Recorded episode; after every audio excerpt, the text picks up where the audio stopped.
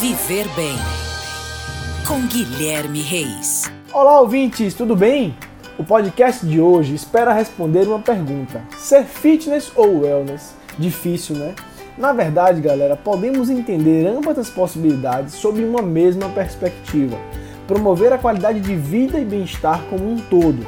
Isso porque, muito mais que um conceito, ambos são vistos como um estilo de vida a ser seguido e não de forma excludente.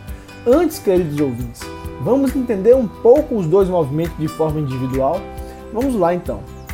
Ser fitness é uma expressão que soa mais familiar para nós, já que ela é muito popular no universo das academias. Quem me ouve nunca se considerou fitness ao menos uma vez na vida.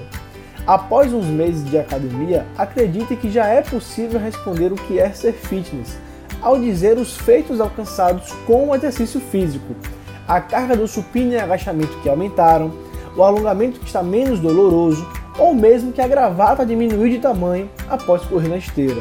Ou seja, o fitness está ligado a tudo o que envolve a nossa aptidão física e melhora da performance.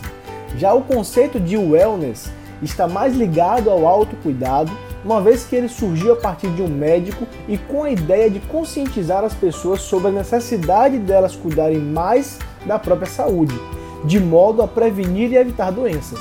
Logo, ser wellness visa contemplar o bem-estar em suas várias dimensões: física, mental, social, emocional, ambiental, profissional e espiritual.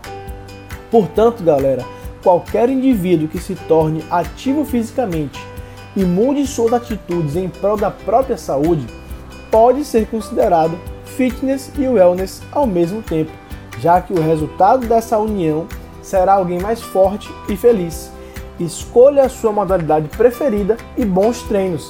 Ficamos por aqui e até a próxima. Oferecimento: Rede Alfa Fitness transformando vidas.